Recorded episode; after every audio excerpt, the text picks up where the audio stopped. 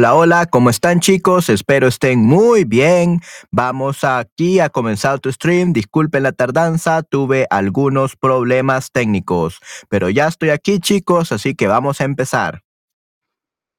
Solo quiero revisar una cosa, necesito saber si esto está bien. Dime una cosa, chicos, denme un momento chicos.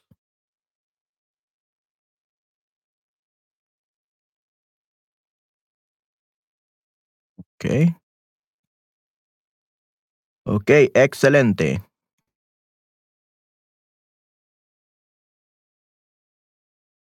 Perfecto.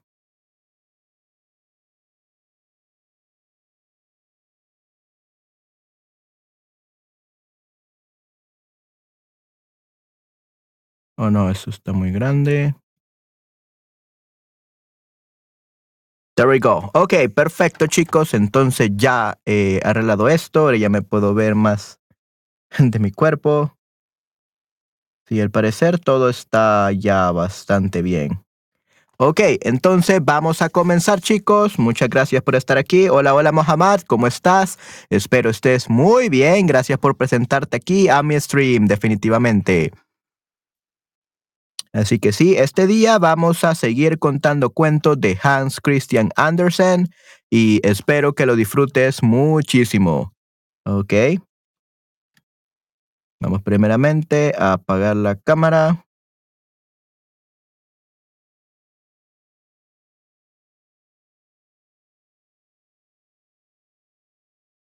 Ok, y luego nos vamos directamente a Share Lessons. Y aquí ya estoy en el circulito.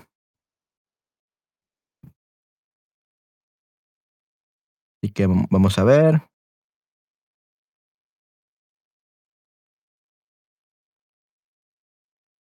Ahí está, cuentos. Ok, excelente. Y este día, chicos, vamos a leer El carasol, el caracol y el rosal, sorry. Ver. Ok. Vamos a leer este, chicos. Eh, solo déjenme en un segundo. Voy a cambiar de micrófono.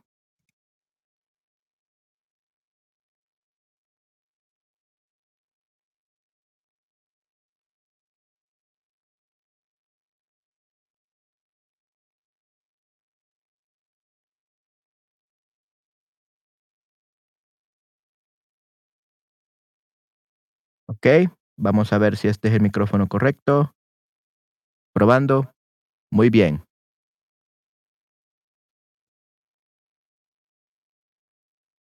Entonces apartamos un poquito este micrófono. Está. Perfecto. Ya que lo hemos apartado, chicos, ya podemos comenzar. Yay. Oh. There we go. Now it's perfect. Ok. Entonces, chicos, eh, vamos a comenzar con nuestro stream de narración. Yay. Cualquier pregunta pueden hacerla, no hay ningún problema. Y sí, vamos a comenzar, chicos. El caracol y el rosal. Oh, give me a second, guys. There we go. Perfecto. El caracol y el rosal. Una, una amplia llanura donde pastaban las ovejas y las vacas. Una amplia llanura donde pastaban las ovejas y las vacas. Y del otro lado de la extensa pradera se hallaba, se hallaba el hermoso jardín rodeado de avellanos. El centro del jardín era dominado por un rosal totalmente cubierto de flores durante el año. Y allí, en ese aromático mundo de color, de color, vivía un caracol, con todo lo que representaba su mundo. A cuestas, a cuestas, pues sobre su espalda llevaba su casa y sus pertenencias. Oh, and let me actually add a little bit of music.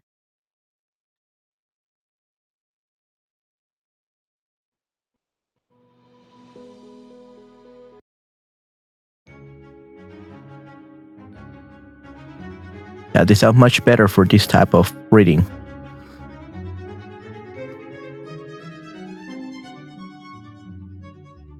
Habla, let's see. El centro del jardín era dominado por un rosal totalmente cubierto de flores durante todo el año. Y allí, en ese aromático mundo de color, vivía un caracol, con todo lo que representaba su mundo. A cuestas, pues sobre sus espaldas llevaba su casa y sus pertenencias.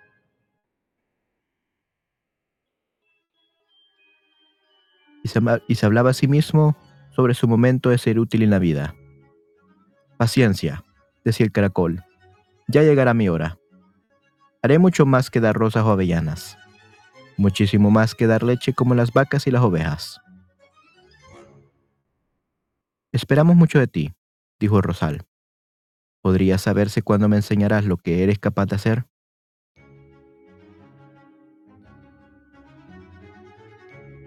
Necesito tiempo para pensar, dijo el caracol. Ustedes siempre están deprisa. No, así no se preparan las sorpresas.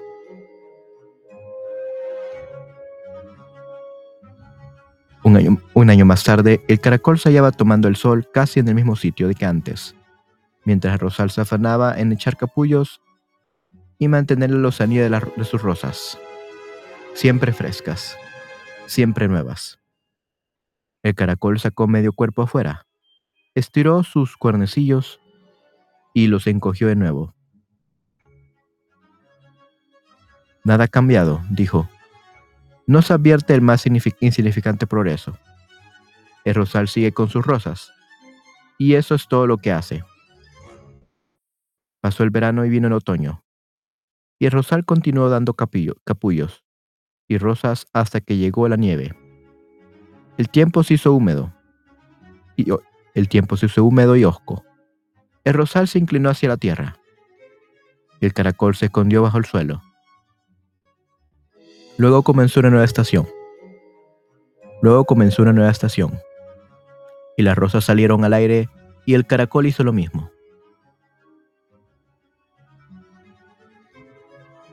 Ahora ya eres un rosal viejo, dijo el caracol. Pronto tendrás que ir pensando en morirte. Ya has, dado al, mundo cuanto tenía dentro de ti. Ya has dado al mundo cuanto tenía dentro de, ti. de ti. Ya has dado al mundo cuanto, cuanto tenía dentro de ti. Si era o no de mucho valor, es cosa que no he tenido tiempo de pensar con calma. Pero está claro que no has hecho nada por tu desarrollo interno, pues en ese caso tendrías frutos muy distintos. Que ofrecernos. ¿Qué dices a esto? Pronto no serás más que un palo seco. ¿Te das cuenta de lo que quiero decirte? Me asustas, dijo el Rosal. Nunca he pensado en ello. Claro, nunca te has, molesta, nunca te has molestado en pensar en nada. ¿Te preguntaste alguna vez por qué florecías y cómo florecías y por qué lo hacías de esa manera y no de otra? No, no, no, contestó el caracol. Florecía de puro contento, porque no podía evitarlo. El sol era tan cálido y tan refrescante. Me bebía el límpido rocío y la lluvia generosa. Respiraba. Estaba vivo. De la tierra y abajo, de la tierra y abajo, me subía la fuerza, que descendía también sobre mí desde lo alto.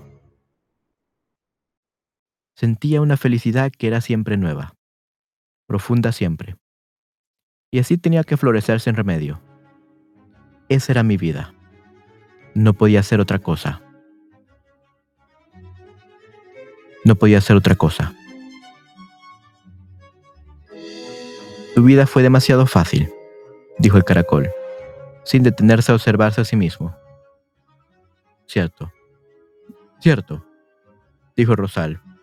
Me lo daban todo. Pero tú tuviste más suerte aún. Tú eres una de esas criaturas que piensan mucho. Que piensa mucho. Uno de esos seres de gran inteligencia que se propone, de inteligencia que se proponen asombrar, asombrar el mundo algún día. Algún día. Pero, ¿de qué, ¿de qué te sirve el pasar los años pensando, sin hacer nada útil por el mundo?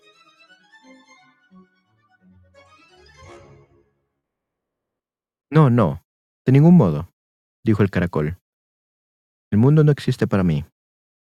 ¿Qué tengo yo que ver con el mundo? Bastante es que me ocupe de mí mismo y de mí mismo.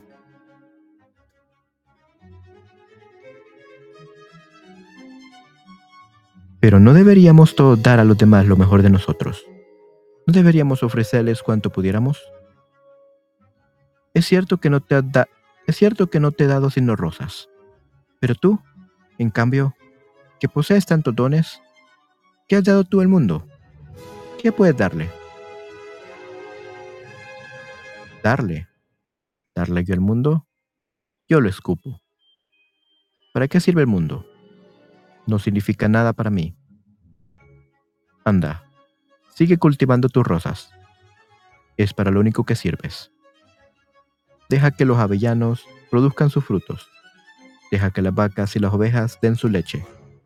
Cada uno tiene su público. Yo también tengo el mío dentro de mí mismo. Me recoge mi interior. Y en él voy a quedarme. El mundo no me interesa.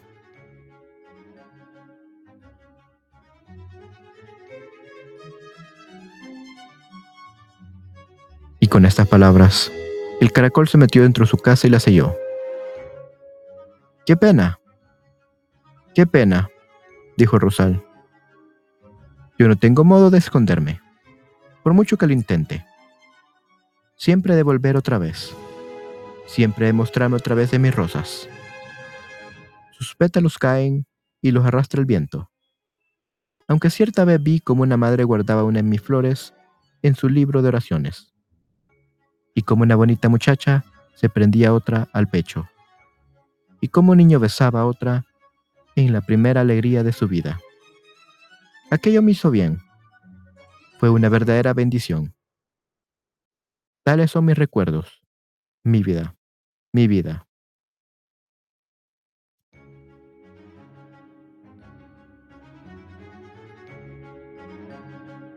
Y el rosal continuó floreciendo en toda su inocencia, mientras el caracol dormía allá abajo dentro de su casa. El mundo, el mundo nada significaba para él. Para él. El mundo nada significaba para él. Y pasaron los años. El caracol se había vuelto de, se había vuelto tierra en la, el caracol se había vuelto tierra en la tierra. Y el rosal tierra en la tierra. La memorable rosa del libro de oraciones había desaparecido. Pero en el jardín, bro, pero en el jardín brotaban los rosales, pero en el jardín brotaban los rosales nuevos. Y los nuevos caracoles seguían con la misma filosofía que aquel. Se arrastraban dentro de sus, dentro de sus casas. Se arrastraban dentro de sus casas y escupían al mundo, que no significaba nada para ellos. Y a través del tiempo, y a través del tiempo, la misma historia se continuó repitiendo. Y a través del tiempo, la misma historia se continuó repitiendo.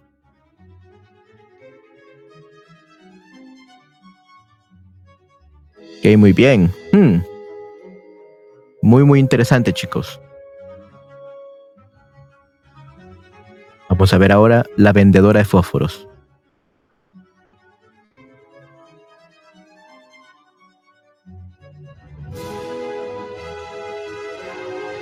Qué frío tan atroz. Caía la nieve y la noche se venía encima. Era el día de, buena de Nochebuena. Era el día de Nochebuena. En medio del frío y la oscuridad, una pobre niña pasó por la calle con la cabeza y los pies desnuditos. Tenía en verdad zapatos cuando salió de su casa, pero no le había servido mucho tiempo. Eran unas zapatillas enormes que su madre ya había usado tan grandes que tan grandes que la niña las perdió al apresurarse a atravesar la calle, atravesar la calle para que no la pisasen los carruajes que iban en direcciones opuestas.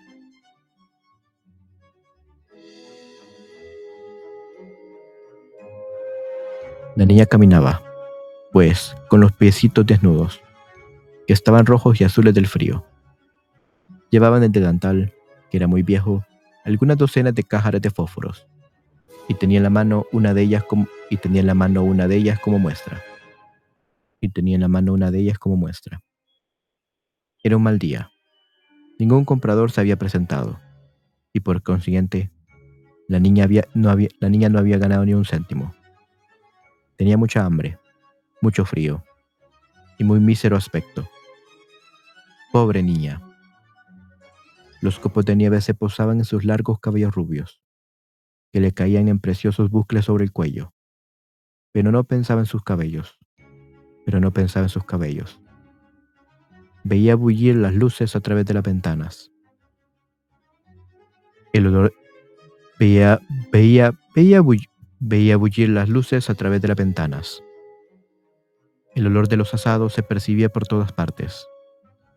Era el día de Nochebuena y en esta, y en esta festividad pensaba la infeliz niña. Se sentó en una plazoleta, se sentó en una plazoleta, se sentó en una plazoleta y se currucó en un rincón entre dos casas. El frío se apoderaba de ella y, entumecía, y entumecía sus miembros, pero no se atrevía a presentarse en su casa. Volvía con todos los fósforos y sin una sola moneda. Su madrastra la maltrataría. Su madrastra la maltrataría. Y además, en su casa también hace mucho frío. Vivían bajo el tejado, y el viento soplaba ahí con furia, aunque las mayores aberturas habían sido tapadas con paja y trapos viejos. Sus manecitas estaban casi yertas de frío. ¡Ah!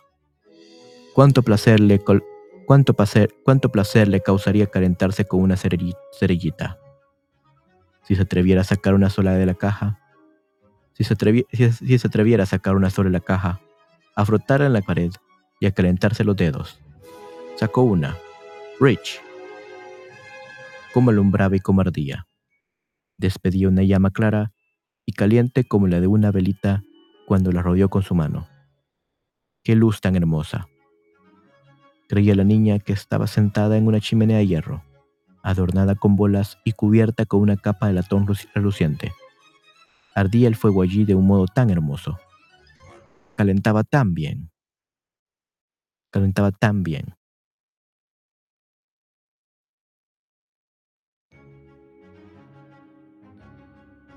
Pero todo acaba en el mundo. La niña extendió sus piececillos para calentarlos también. Mas la llama se apagó. Ya no le quedaba a la niña en la mano, ya no le quedaba la niña en la mano más que un pedacito de fósforo. Frotó otra, que ardió y brilló como la primera. Y allí donde la luz cayó sobre la pared, y allí donde la luz, y allí donde la luz cayó sobre la pared, se hizo, trans, se hizo trans transparente como una gasa. La niña creyó ver una habitación. La niña creyó ver una habitación en, la que, la mesa estaba cubierta por un blanco mantel resplandeciente con finas porcelanas, y sobre el cual un pavo asado relleno de trufas exhalaba un perfume delicioso. ¡Oh, sorpresa! ¡Oh, felicidad! ¡Oh, felicidad! De pronto, tuvo la ilusión de que en el... De pronto, tuvo la ilusión de que el ave saltaba de su plato sobre el pavimento con el tenedor y el cuchillo clavados en la pechuga, y rodaba hasta llegar a, los, a sus piececitos. Pero el segundo fósforo se apagó. No vio ante sí más que la pared impenetrable y fría.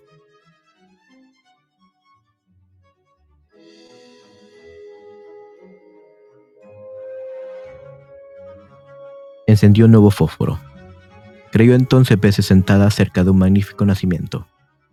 Era más rico y mayor que todos los que había visto en aquellos días en Ek. Era más rico y mayor que todos los que había visto en aquellos días, en el escaparate de los más ricos comercios.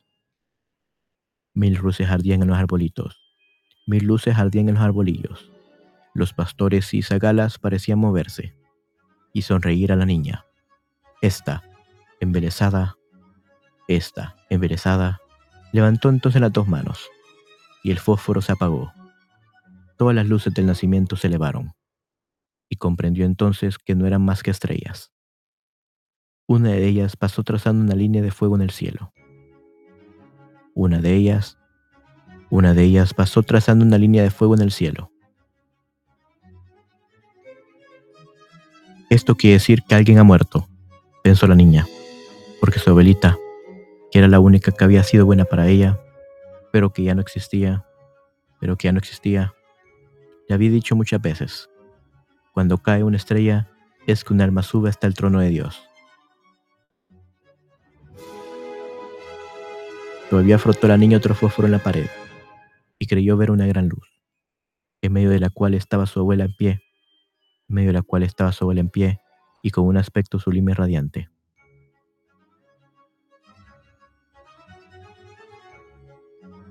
Abuelita, gritó la niña. Abuelita, gritó la niña, llévame contigo. Cuando se apague el fósforo, sé muy bien que ya no te veré más. Desaparecerás como la chimenea de hierro, como el ave asada y como el hermoso nacimiento.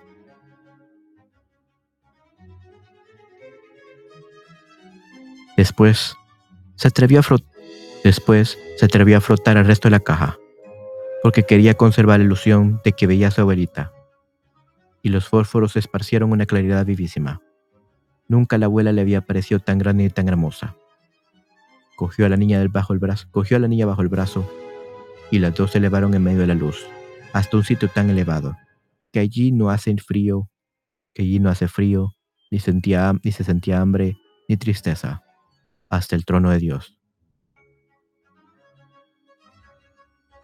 Cuando llegó el nuevo día, sí, cuando llegó el nuevo día, cuando llegó el nuevo día, seguía sentada la niña entre las dos casas, con las mejillas rojas y la sonrisa en los labios. Muerta, muerte de frío en la Nochebuena.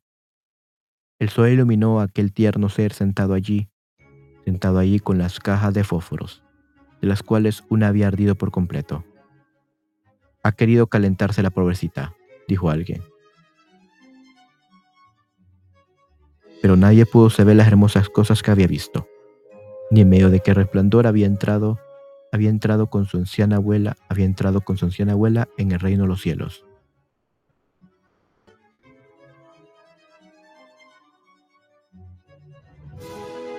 So she died, apparently. Aparentemente ella murió. Oh no. Como siempre, estas historias tan tristes.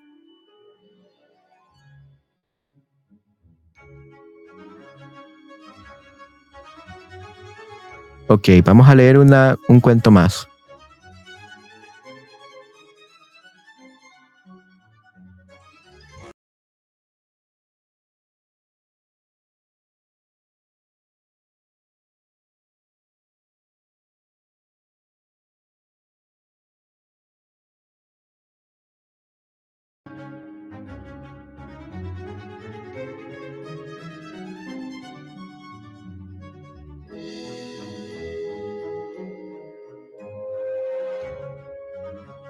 Ok.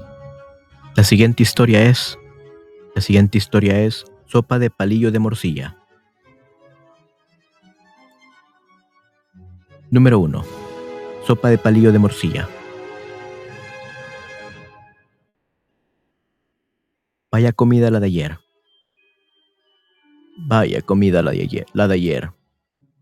Comentaba una vieja dama de comentaba una vieja dama de la familia ratonil dirigiéndose a otra que no había participado en el banquete.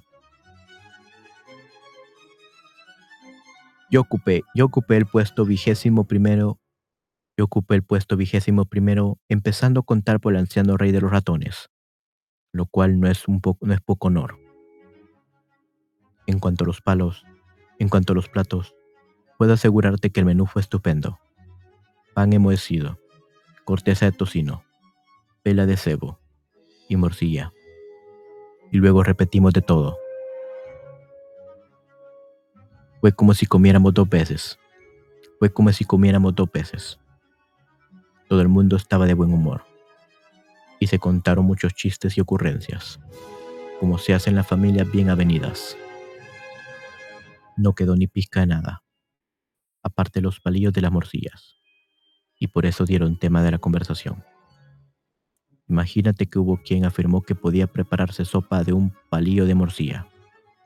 Desde luego que todos, desde luego que todos conocíamos esta sopa de oídas, como también la Loki Harros, pero nadie la había probado, y mucho menos preparado. Se pronunció un brindis muy ingenioso en honor de su inventor, diciendo que merecía ser el rey de los pobres. ¿Verdad que es una buena ocurrencia? ¿Verdad que es una buena ocurrencia? El viejo rey se levantó y prometió elevar a rango de esposa. Y prometió elevar a rango de esposa y reina a la, esposa y reina, la doncella del mundo ratonil, que mejor supiese condimentar la sopa en cuestión. El plazo quedó señalado para dentro de un año.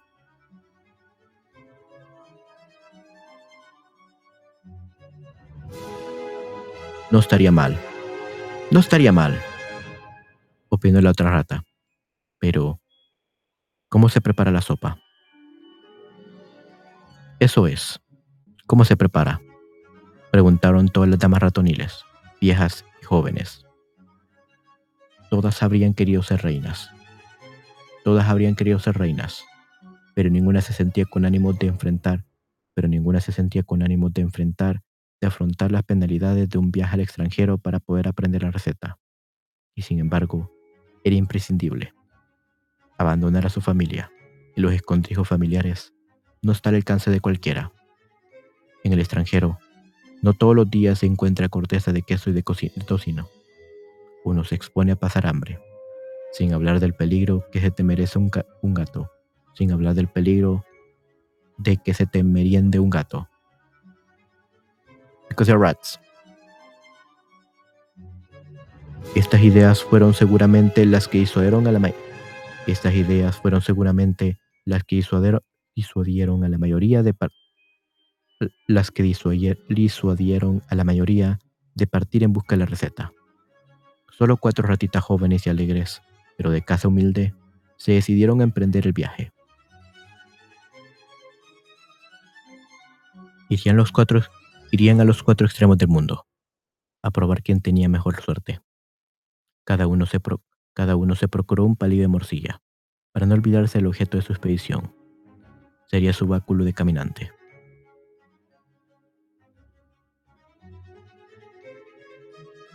Iniciaron el viaje el primero de mayo y regresaron en la misma fecha del año siguiente. Pero solo volvieron tres. De la cuarta nada se sabía. No había, no había dado noticias de sí y había llegado ya el día de la prueba.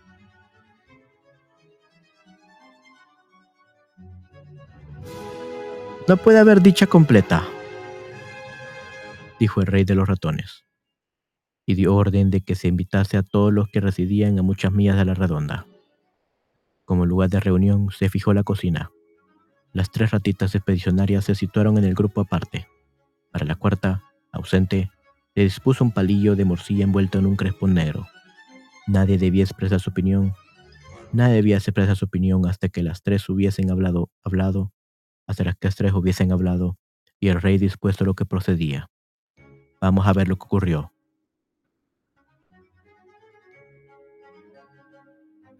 De lo que había visto y aprendido la primera ratita en el curso de su viaje. Cuando salí por esos mundos de Dios, dijo la viajera, iba creída, como tanta de mi edad que llevaba en mí toda la ciencia del universo. Qué ilusión. Qué ilusión. Hace falta un buen año y algún día de propina para aprender todo lo que es menester. Yo me fui al mar y embarqué en un buque que, que puso rumbo norte. Me habían dicho que el mar conviene que el cocinero sepa cómo salir de apuros, pero no es cosa fácil. Cuando todo está atiborado de hojas de tocino, de tocino, toneladas de cecina y harina enmohecida. Se viva cuerpo de rey, pero prepara la famosa sopa ni hablar. Navegamos durante muchos días y noches. A veces el barco se balanceaba, se balanceaba peligrosamente y otras las olas saltaban sobre la borda y nos calentaban hasta los huesos, y nos calaban hasta los huesos. Cuando al fin llegamos a puerto, cuando al fin llegamos a puerto, abandoné el buque. Estábamos muy al norte. Produce una rara sensación eso de marcharse a los escondrijos donde hemos nacido. Embarcar en un buque que viene a ser como un nuevo escondrijo. Y luego, de repente, hallarte a centenar de millas y en un, y en un país desconocido hallarte a centenar de millas y en un país desconocido. Había allí bosques impenetrables de pinos y abedules, que despedían un olor intenso, desagradable para mis narices. De la hierba silvestre se desprendía un aroma tan fuerte, que hacía estornudar y pensar en morcillas, quieras que no. Había grandes lagos, cuyas aguas parecían clarísimas miradas desde la orilla pero que vistas desde cierta distancia eran negras como tinta. Blancos cisnes se daban en ellos. Al principio los tomé por espuma. Tal vez era la, tal vez era la soledad con que se movían en la superficie, pero después los vi volar y andar. Solo entonces me di cuenta de lo que eran. Solo entonces me di cuenta de lo que eran. Por cierto, por cierto que cuando andan, por cierto que cuando andan no puede negar su parentesco con los gansos. Yo me junté a los de mi especie, los ratones de bosque y de campo, que por lo demás son de una ignorancia espantosa, especialmente en lo que a economía doméstica se refiere. Y sin embargo, este era el objeto de mi viaje.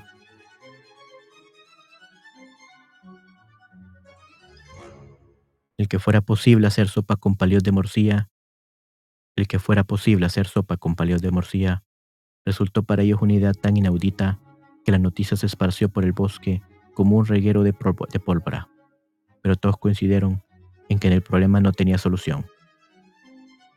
Jamás hubiera yo pensado que precisamente allí y aquella misma noche tuviese que ser iniciada en la preparación del plato.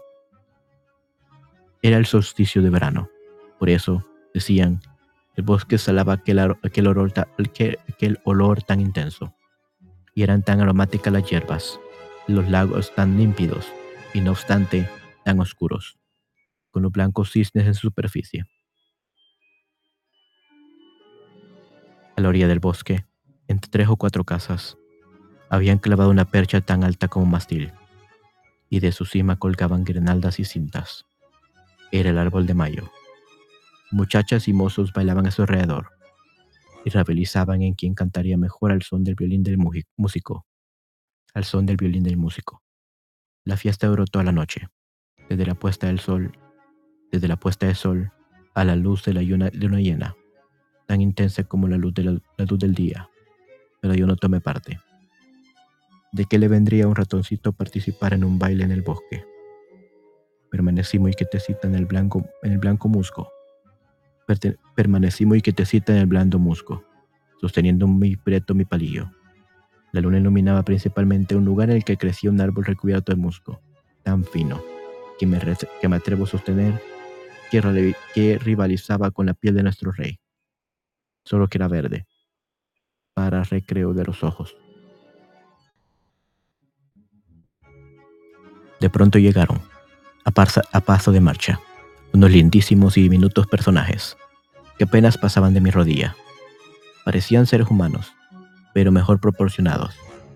Se llamaban elfos y llevaban vestidos primorosos, confeccionados con pétalos de flores, con adornos de allá, con adornos de alas de moscas y mosquitos, todos de muy buen ver. Parecía como si anduviesen buscando algo. No sabía yo, no sabía yo qué, hasta que algunos se me acercaron. El más distinguido señaló hacia mi platillo y dijo, Uno así es lo que necesitamos. Qué bien tallado. Es espléndido. Y contemplaba mi palillo con verdadero arrobo. Les prestaré, pero tienen que devolvérmelo, les dije. Te lo devolveremos, respondió a la una. Lo cogieron y saltando y brincando, se dirigieron al lugar donde el musgo era más fino y clavaron el palillo en el suelo. Querían también tener su árbol de mayo, y aquel resultaba como hecho a medida. Lo limpiaron y acicalaron. Parecía nuevo. Unas arañitas tenían a su alrededor hilos de oro y lo adornaron con ondeantes velos y banderitas, tan sutilmente tejidos y de tal inmaculada blancura a los rayos lunares, que me dolían los ojos al mirarlos. Tomaron colores de las alas de la mariposa, los polvorearon sobre las telarañas, que quedaron cubiertas como de flores y diamantes maravillosos, tanto que yo no reconocía ya mi, palillo de morcilla. Todo el mundo no se habrá visto un árbol de mayo como aquel, como aquel, y solo entonces se presentó la verdadera sociedad de los elfos, de los elfos. Iban completamente desnudos, y aquello era lo mejor de todo. Me invitaron a asistir a la fiesta, aunque desde cierta distancia, porque yo era demasiado grandota, demasiado grandota. Hmm. Empezó la música. Era como si sonasen millares de campanitas de cristal. Con sonido lleno y fuerte, creí que eran cisnes los que cantaban. Y me pareció distinguir también las voces del cuclillo y el tordo. Finalmente, finalmente, fue como si el bosque entero se sumase al concierto. Era un conjunto de voces infantiles, sonidos de campanas y cantos de pájaros. Cantaba melodías bellísimas, y todos aquellos sones salían del árbol de mayo de los elfos. Era un verdadero concierto, era un verdadero concierto de campanillas, y sin embargo, allí no había nada más que mi palillo de morcilla. Nunca hubiera creído que pudiesen encerrarse en él tantas cosas, pero todo depende de las manos a que uno va a parar. Me emocioné de veras, lloré de pura alegría, como solo un ratoncillo es capaz de llorar. Mm. La noche resultó demasiado corta, pero allá arriba, y en este tiempo, el sol madruga mucho. Al alba se, al alba, al alba se levantó una ligera brisa. Una ligera brisa. Se rizó la superficie del agua de los lagos, y todos los delicados y ondantes velos y banderas volaron por los aires. La balanceante glorieta de telaraña, de telaraña de la araña, los puentes colgantes y balustradas, o como quiera que se llamen, tendidos de hoja a hoja, quedaron reducidos a la nada. Seis de ellos volvieron a traerme el palillo y me preguntaron si yo tenía algún deseo que pudieran satisfacer. Entonces les pedí que me explicasen la manera de preparar la sopa de palillo de morcilla. Y habrás visto cómo hacemos las cosas, dijo el más distinguido, riéndose a que apenas reconocías tu palillo.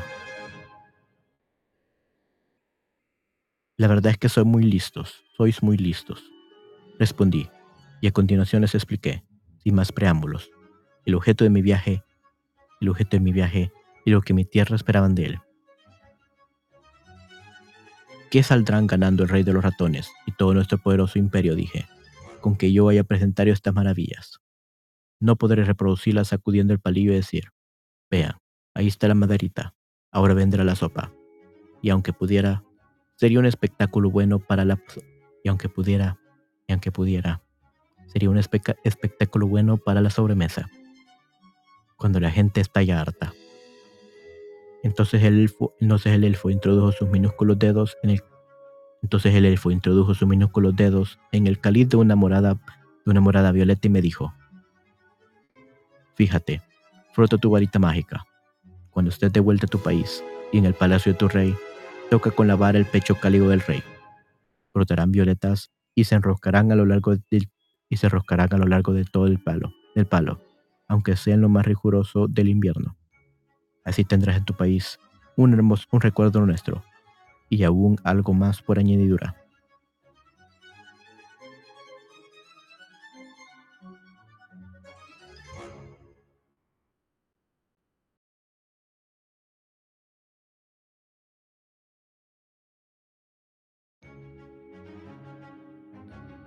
Pero antes de dar cuenta de lo que era aquel, que era aquel, algo más, la ratita tocó el palillo del pecho del rey, y efectivamente brotó un espléndido ramiete de flores, tan deliciosamente olorosas, que el soberano ordenó a los ratones que estaban más cerca del fuego que metiesen en él sus rabos para provocar cierto olor a chamusquina, pues el de la violeta resultaba irresistible. No era este precisamente el perfume preferido de la especie ratonil. Pero, ¿qué hay de ese algo más que mencionaste? preguntó el rey de los ratones.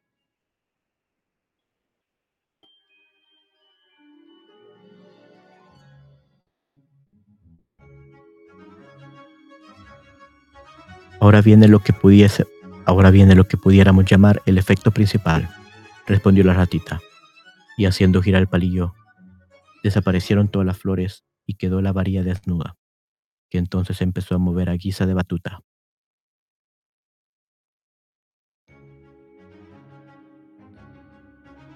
Las violetas son para el olfato, la vista y el tacto, dijo el elfo, pero tendremos que darte también algo para el oído y el gusto. Y la ratita se puso a marcar el compás y empezó a oírse una música, pero no como la que habían pero no como la que había sonado en la fiesta de los elfos del bosque, sino como la que se puede oír en las cocinas. En las cocinas. Uf, qué barullo. Y todo vino de repente, era como si el viento silbara por las chimeneas. Cosían casos y pucheros. La badila aporreaba los calderos de latón. Y de pronto todo quedó en silencio. Soy el canto del puchero cuando hierve, tan extraño, que uno no sabía si iba a cesar o si solo empezaba. Hirvía la hoja pequeña y hervía la grande. Ninguna se preocupaba de la otra, como si cual estuviese distraída con sus pensamientos. La ratita seguía agitando la batuta con fuerte creciente, fuerza creciente. Las ollas se espumeaban, borboteaban, rebosaban, bufaba el viento, silbaba chimenea. Señor, la cosa se puso tan terrible que la propia ratita perdió el palo, que la propia ratita perdió el palo. Vaya receta complicada, exclamó el rey. Tardará, exclamó el rey. Tardará mucho en estar preparada la sopa. Eso fue todo respondió la ratita con una reverencia. Todo.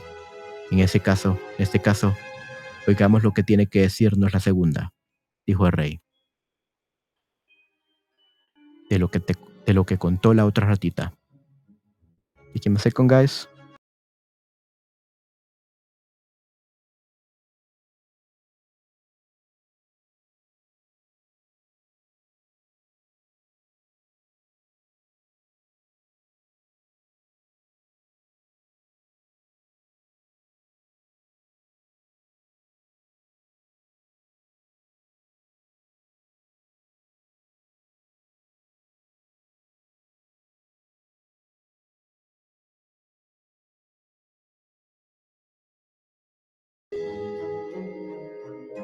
Ok, continuemos. De lo que contó la otra ratita.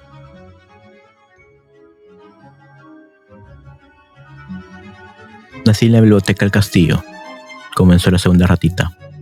Ni yo ni otros varios miembros de mi familia tuvimos jamás la suerte de entrar en tu comedor, en un comedor, y no digamos ya en una despensa. Solo al partir, solo al partir, y hoy nuevamente he visto, solo a partir, y hoy nuevamente he visto una cocina, en la biblioteca pasábamos hambre, y eso muy a menudo, pero en cambio adquirimos no pocos conocimientos. Nos llegó el rumor de la recompensa ofrecida por la preparación de una sopa de palillos de morcilla, y ante la noticia, y ante la noticia, mi vieja abuela sacó un manuscrito.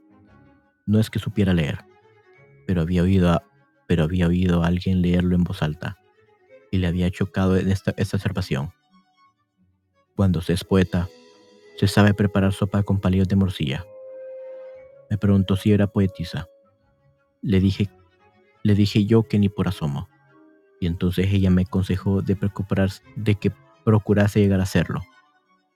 Me informé lo que hacía falta para ello. Pude pues descubrirlo por mis propios medios se me antojaba, se me antojaba tan difícil como guisar la sopa. Pero mi abuela había asistido a muchas conferencias y enseguida me respondió que se necesitaban tres condiciones. Inteligencia, fantasía y sentimiento. Si logras hacerte con estas tres cosas, añadió, serás poetisa y saldrás, serás poetisa y saldrás adelante con tu pálido morcilla.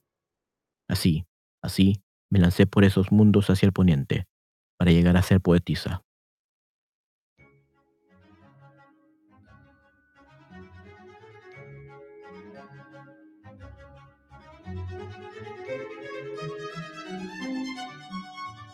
La inteligencia, bien lo sabía, es, lo principal para todas las cosas.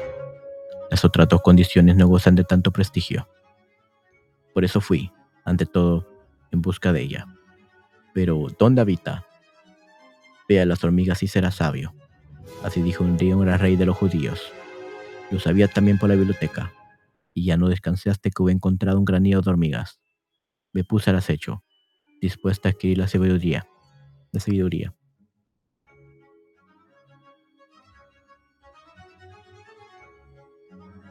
Las hormigas constituyen, las hormigas constituyen, efectivamente, un pueblo muy respetable.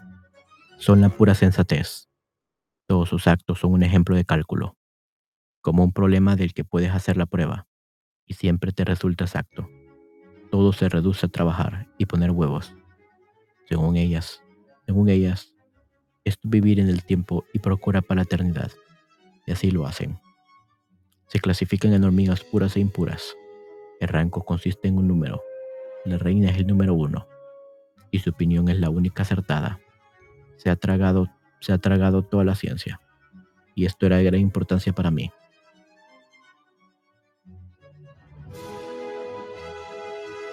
Contaba tantas cosas y se, mostraba tan inteligente.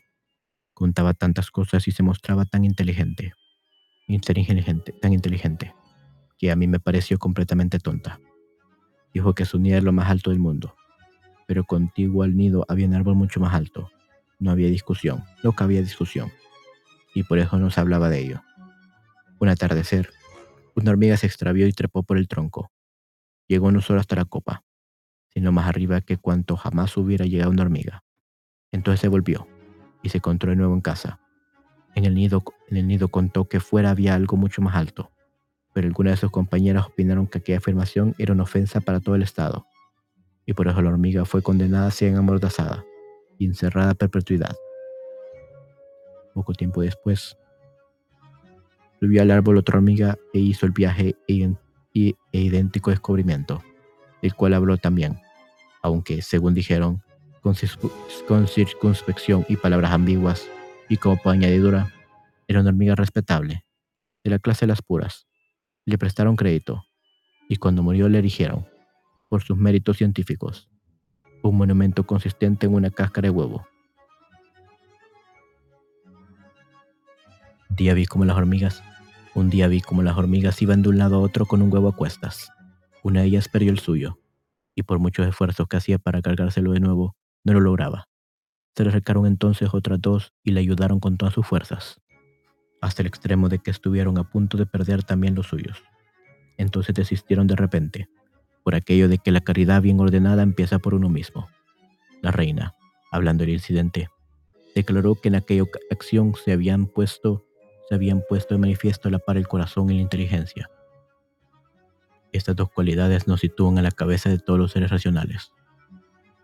La razón debe ser en todo momento la predominante, y yo poseo la máxima se incorporó sobre sus patas posteriores, destacando sobre todo las demás, destacando sobre todo las demás.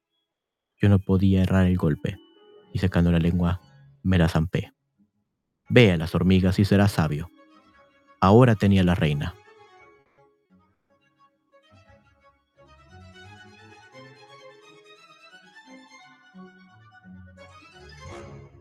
Let's see, let's read that part again. Estas dos cualidades nos sitúan a la cabeza de todos los seres racionales. La razón debe ser en todo momento la predominante, y yo poseo la máxima. incorporó sobre sus patas posteriores, destacando sobre todo lo demás. Yo no podía errar del golpe, y secando la lengua me la zampé. Ve a las hormigas y será, ve a las hormigas y será sabio. Ahora tenía la reina. Me acerqué al árbol de marras. Era un, era un roble de tronco muy alto y enorme copa. Los años que tendría. Los años que tendría. Sabía yo, en, sabía yo, sabía yo que en él habitaba un ser vivo. Una mujer llamada Driada, que nace con el árbol y con él muere. Me lo habían dicho en la biblioteca. Y aquí que me hallaba ahora en presencia de un árbol de aquella especie, y veía al hada, que al descubrirme lanzó un grito terrible. Como todas las mujeres, siente terror ante los ratones, pero tenía otro motivo. Además, pues yo podía roer del árbol del que dependía su vida. Le dirigí palabras amistosas y cordiales para tranquilizarla, y me tomó en su delicada mano.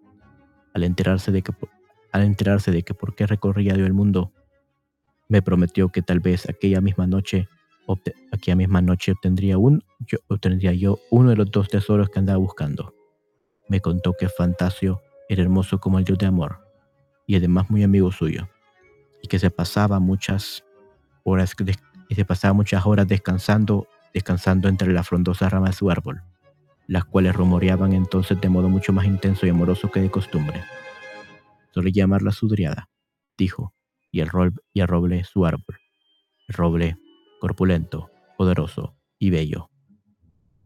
Respondía perfectamente a su ideal. Las raíces penetraban profunda y firmemente en el suelo. El tronco y la copa se elevaban en la atmósfera diafana y entran en contacto con los remolinos de, nieve, con los helados vientos y con los calurosos rayos del sol, todo a su debido tiempo. Y dijo también, Allá arriba los pájaros cantan y cuentan cosas. Allá arriba los pájaros cantan y cuentan cosas de tierras extrañas. En la única rama que está seca, en la única rama que está seca ha hecho su nido una cigüeña. Es un bello adorno. Y además nos enteramos de las maravillas del país de las pirámides. Todo eso deleita Fantasio, pero no tiene bastante. Yo tengo que hablar de la vida en el bosque desde el tiempo en que era pequeñita y mi árbol era tan endeble que una ortiga podía ocultarlo, hasta los días actuales, que es tan grande y poderoso. Quédate aquí entre las esperillas y presta atención. En cuanto llegue Fantasio, veré la manera de arrancar una pluma de las alas. Veré la manera de arrancar una pluma de sus alas. Cógela. Ningún poeta tuvo otra mejor. Tendrás bastante. Tendrás bastante. Hola, hola Patti, ¿cómo estás? Espero estés muy bien. Ya eh, extrañaba verte en los streams. Yay, qué bueno que estés aquí. Estamos leyendo cuentos. Y llegó Fantasio. Le fue arrancada la pluma y yo me hice con ella. Más Sí, sí, hola, hola Patti.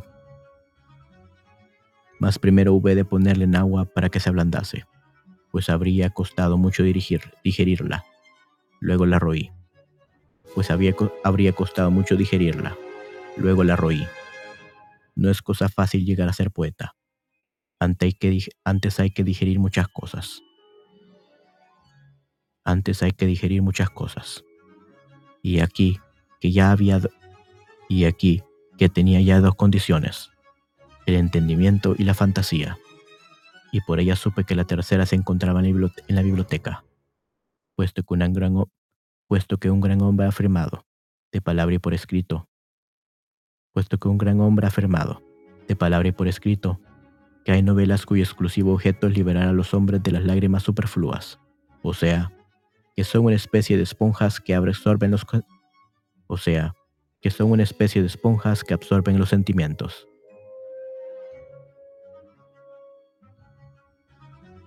Uh, mi vo tu voz suena una octava más baja, ¿está bien? Sí, sí, Patty, está muy bien. I'm just testing a new way of narration that they taught me yesterday. But it's perfectly fine.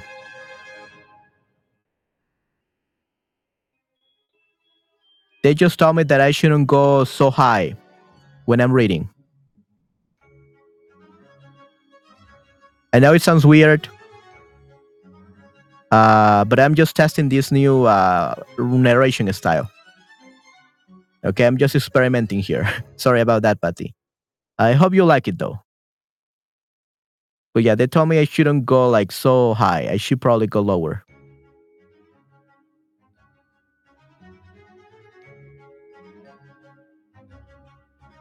Ok. Um, o sea, que son una especie de esponjas que absorben los sentimientos. I know, I know it's different. I know it's weird. I feel weird. But I got to try this out if I want to improve as a narrator. So yeah. So this is just a test.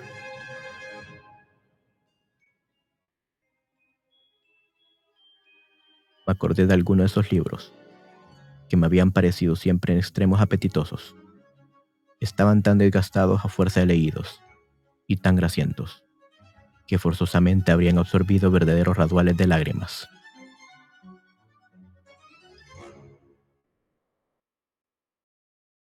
Regresé a la biblioteca de mi tierra. Devoré casi una novela entera. Claro, que solo la parte blanda, o sea, la novela propiamente dicha, dejando la corteza, la encuadernación. Cuando hube devorado esta y una segunda continuación, noté que algo se agitaba dentro de mí, por lo que me comí parte de una tercera, y quedé ya convertida en poetisa. Así Así me lo dije para mis adentros. Así me lo dije para mis adentros. Y también lo dijeron los demás. Me dolía la cabeza. Me dolía la barriga. ¿Qué sé yo de lo qué sé yo de los dolores que sentía? Me puse a imaginar historias referentes a un palillo de morcilla. Y muy pronto tuve tanta madera, y muy pronto tuve tanta madera de la cabeza, que volaban las virutas. Sí, la reina de las hormigas poseía un talento nada común. Me acordé de un hombre que al meterse en la boca una astilla blanca quedó invisible. Me acordé de un hombre que al meterse en la boquilla una astilla blanca quedó invisible. Junto con la astilla. Pensé en aquello de tocar madera. Pero una viga en el ojo ajeno. De tal palo tal astilla. En una palabra, todos mis pensamientos se hicieron leñosos y se descomponían en palillos tarugos y maderos. Y todos ellos me daban temas, y todos ellos me daban temas para poesías, como es natural cuando una es poetisa. Y yo he llegado a hacerlo. Por eso podré, por eso podré deleitaros cada día con un palillo y una historia. Esta es mi sopa.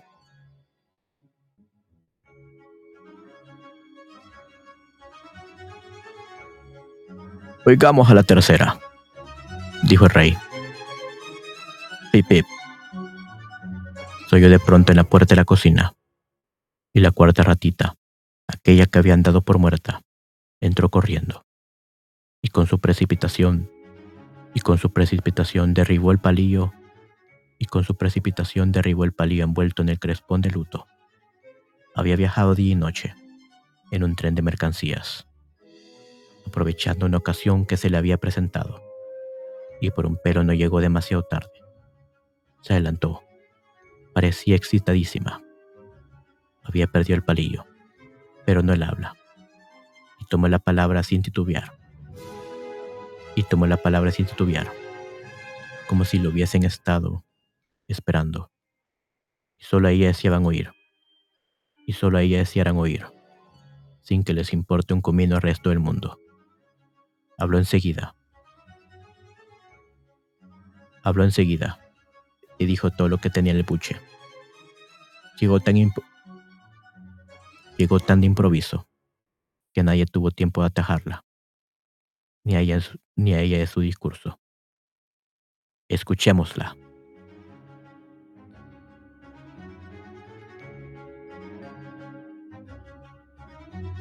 Yeah, I know. Um, I know I lost some inflections my my my coach told me that I have to get rid of some of the inflections because I do it like too much. So I have to create um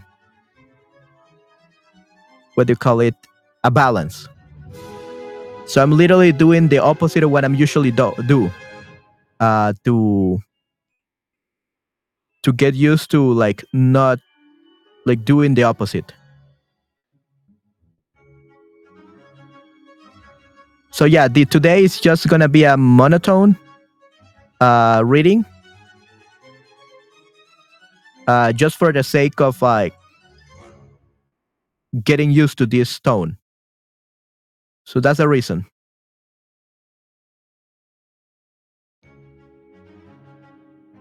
Yeah, so uh, I have to get rid of like too much inflection. Like I have that problem. My voice is too like I use too much inflections. So I'm using like the complete opposite. Just so that I can like have like the ba- the the perfect balance. No, that's perfectly fine. Don't worry, Patty. I'm just not used to this. So yeah, right now I'm just training my vocal cords to do this, you know? So if I am already like have a, a strong inflection up, I need to work on my inflections downward. And I know it sounds a little bit monotone. Uh, but they told me to do this, so yeah. Just gonna be when I stream though, so don't worry. Probably this is the last part. De lo que contó la cuarta ratita, que tomó la palabra antes que la tercera. Me fui directamente a la gran ciudad, dijo. No recuerdo cómo se llama. Tengo muy mala memoria para nombres. Me metí en un cargadero de mercancías confiscadas y de la estación me llevaron al juzgado. Y me fui a ver al carcelero. Él me habló de sus detenidos y especialmente de uno que había pronunciado palabras imprudentes que habían sido repetidas y cundido entre el pueblo. Todo esto no es más que una sopa de palio de morcilla, me dijo, pero esa topa puede costarle la cabeza. Aquello despertó mi interés por el preso, y aprovechando una oportunidad, me deslicé en su celda. No hay puerta tan bien cerrada que no tenga un agujerillo para un ratón. El hombre estaba maliciento, macilento. Llevaba una larga barba y tenía ojos grandes y brillantes. La lámpara humeaba, pero las paredes ya estaban acostumbradas y no por eso se volvían más negras. El preso mataba el tiempo trazando en ellas, en ellas versos y dibujos, blanco sobre negro, lo cual hacía muy bonito, lo cual hacía muy bonito, pero no los leí. Creo que se aburría, y por eso fui un huésped y por eso fui un huésped bienvenido. Me atrajo con pedacitos de pan, silbándome y dirigiéndome palabras cariñosas y dirigiéndome palabras cariñosas. Se mostraba tan contento de verme que le tomé confianza y nos hicimos amigos. Compartía conmigo el pan y el agua y me daba queso y salchichón. Yo me daba una buena vida, pero debo, pero debo confesar que lo que más me atraía era la compañía.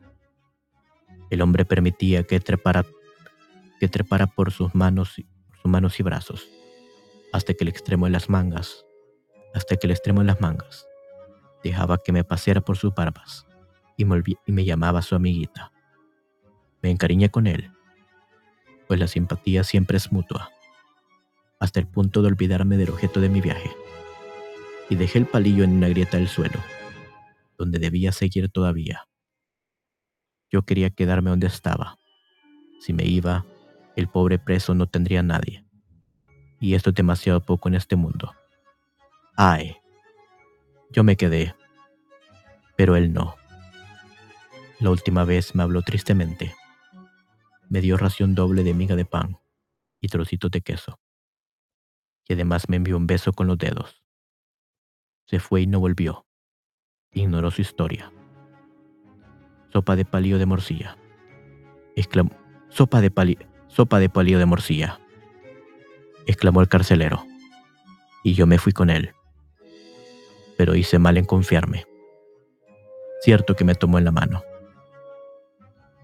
pero me encerró en una jaula giratoria. Horrible. Corre una sin parar. Corre una sin parar, sin moverse nunca del mismo sitio. Y se ríen de ti, por añadidura.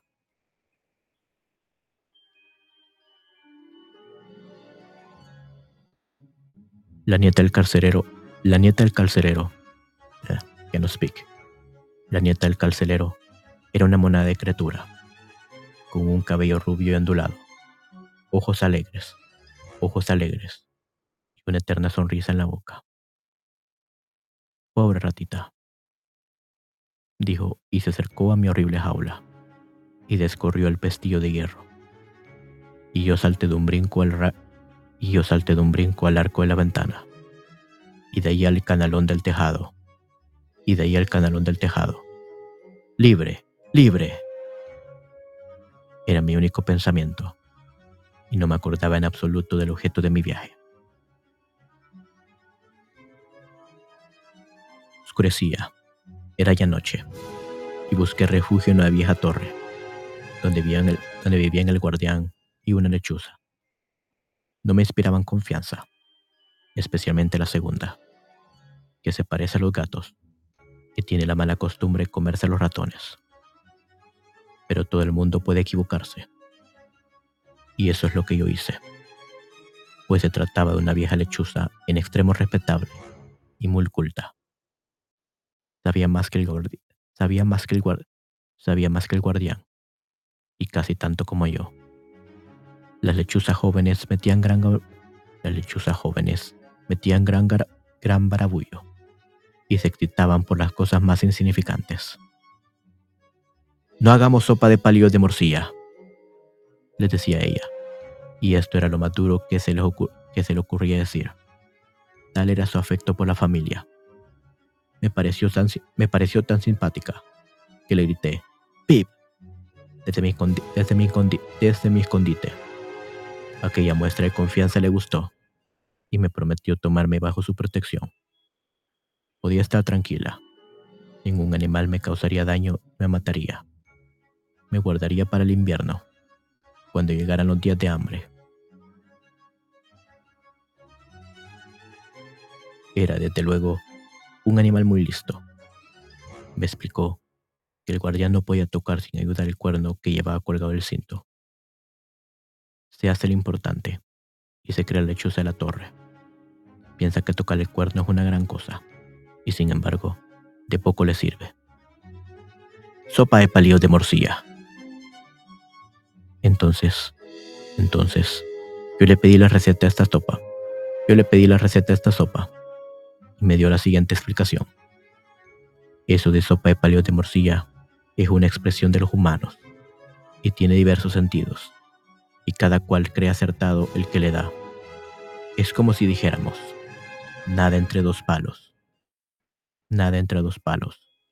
Y de hecho, es esto, nada, nada, exclamé, como herida por un rayo. La verdad no es siempre, la verdad no siempre es agradable, pero, después de todo, es lo mejor que hay en el mundo y así lo dijo también la vieja lechuza. Yo me puse a reflexionar y comprendí que si les traía lo mejor.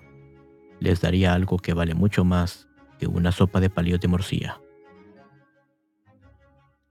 Y así me di prisa, y así me di prisa por llegar a tiempo, trayendo conmigo lo que hay de, lo que hay de más alto y mejor. La verdad. Los ratones son un pueblo ilustrado e inteligente y el rey reina sobre todos. No dudo que, por amor a la verdad, por amor a la verdad, por amor a la verdad, me elevará a la dignidad de reina. Tu verdad es mentira, protestó la ratita que no había podido hablar. Yo sé cocinar la sopa y, la haré, y lo haré.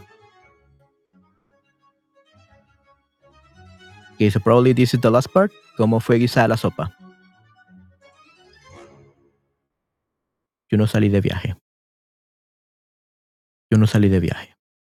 comenzó la tercera ratita, que no pudo hacer uso de la palabra sino en cuarto lugar. Me quedé en el país, y eso es lo más acertado. ¿Para qué viajar si aquí se encuentra todo?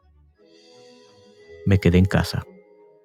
Me quedé en casa, pues, y no he consultado a seres sobrenaturales, ni me he tragado nada que valga la pena contar, ni he hablado con lechuzas. Mi saber procede de mi propia capacidad de reflexión. Hagan el favor de disponer el caldero y llenarlo de agua hasta el borde. Luego, enciendan fuego y hagan hervir el agua. Tiene que hervir. Echen después en ella el palillo de morcilla y a continuación que su majestad se digne meter el rabo en el agua hirviente y agitar con él el caldo.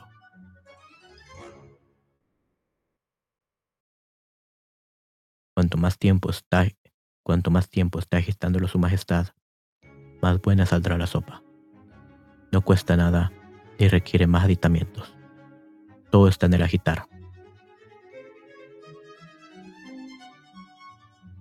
¿No podría hacerlo algún otro ratón? Preguntó el rey. No, respondió la ratita. La virtud se encierra solo en el rabo del rey de los ratones. Hirvió el agua. El rey se situó al lado del caldero, cuyo aspecto era verdaderamente peligroso.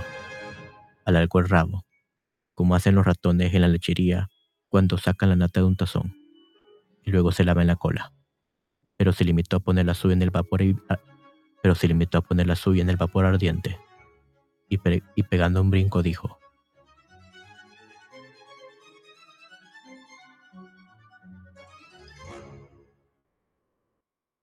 Desde luego tú, y no otra, serás la reina. La sopa puede aguardar, la sopa puede aguardar a que celebremos la boda de oro.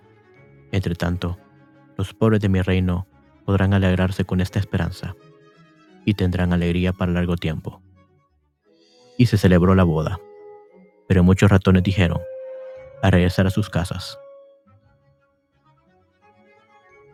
No debiera, no debiera llamarse sopa de palillos de morcilla, sino de cola de ratón. En su opinión, todo lo que habían contado está muy bien, pero el conjunto dejaba algo que desear. Yo, por ejemplo, lo habría explicado de tal y tal modo. Era la crítica, siempre tan inteligente, pasada la ocasión. La historia dio la vuelta al mundo, las opiniones diferían, pero la narración, pero la narración se conservó. Y esto es lo principal, así en las cosas grandes como en las pequeñas, incluso con la sopa de palillos de morcilla. No esperéis a que, no esperéis que os la agradezcan. Okay, and that's um, that story. Oof. Okay, that was hard. Um, like I told you, Patty, before, this is a new style narration. I, I had to do like the complete opposite of what I usually do, so I can have like the perfect balance later on. So yeah, sorry for it being so monotone. I know it's not gonna be good at first. Whenever you try something the first time, even the second time, even the third time, it will suck. But I got to do this to improve because my vocal cords are not used to uh, going downwards. So I have to force my vocal cords to read like this so I can have a bigger range, uh, both high and low. Because I, I'm just going high I'm always going high. The inflections are always going high, but never low. So I need to go all low to get my vocal cords to get used to that range, to improve my range, and I will become a better narrator. So thank you very much for listening all this, Patty. Sorry that was not what you expected, as usual, but hopefully they will make me a better narrator and you will enjoy my stories more in the long run. And now I think I should rest my throat because my throat is dead. Definitely. Yeah, so I'm probably gonna have a sore throat after this. And I should probably drink a lot of honey now. Definitivamente. Ok, pero sí. Oh, give me a second, Patty. I'm gonna change the microphone.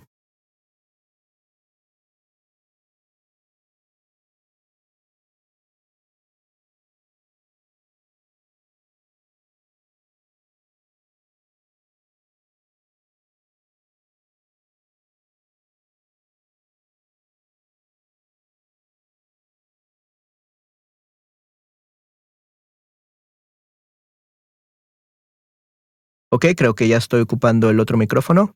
Sí, sí. Hola, hola, Patty, ¿cómo estás? Espero estés muy bien. Eh, ¿Estás ahí? Are, still, are you still there? Sorry for boring you with that monotone tone. But yeah, that I really needed to practice that um, to become a better narrator.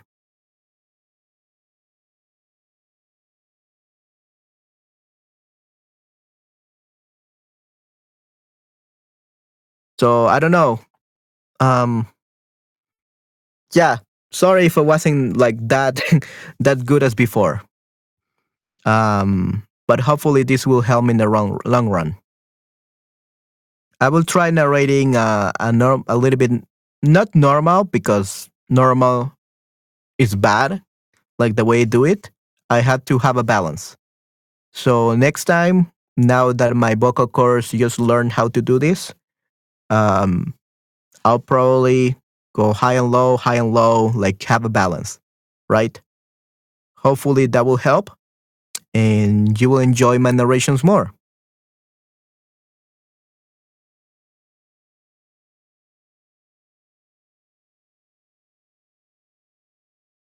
Okay, so it was just training, just like weight training. If you do something like all the time, like if you only do chest workouts and you don't worry worry about your back, then you're gonna get some problems with your body. So yeah, we got to uh, do a lot of different exercises to increase your range and make it sound better. But yeah.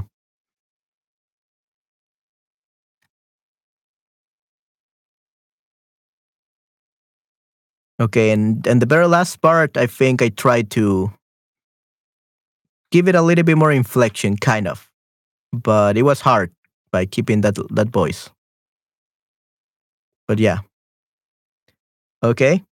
Uh, I think you're gone, Patty, because you don't reply. So I guess I will just uh, end this stream. Everyone, I hope that you enjoyed me narrating this part of the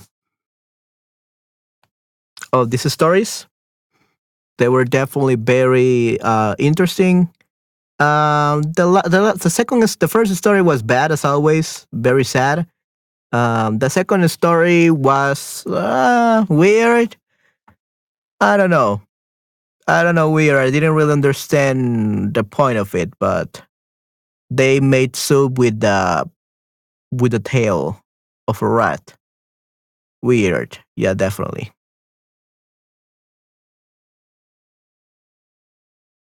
But yeah, guys, um, that was the narration time uh, for this. I hope you guys uh, liked it. and if not, sorry about that. I'm testing out this new narration style, and now it sounds a little bit monotone and boring.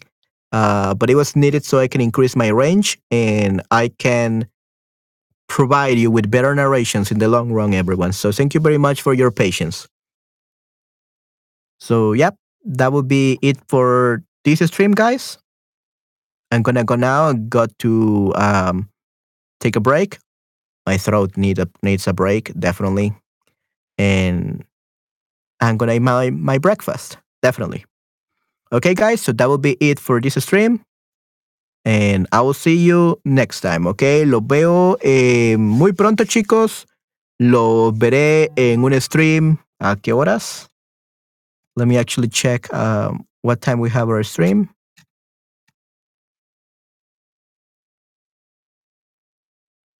yeah, uh, I will see you guys in about two hours, okay? Okay, guys, I will see you in about two hours. Have a great day. Have a great um, Holy Thursday, I believe it's called. I don't really know what it's called. Um, Jueves Santo, I don't know. Jueves de Resurrección. I'm not really sure what day is it. Uh, sorry guys, I don't really celebrate Easter. Yeah, so I don't really know the names. sorry about that, guys. Uh, but at least we have the Shadow Bunny. Uh, but yeah, I hope guys you're having a great Easter.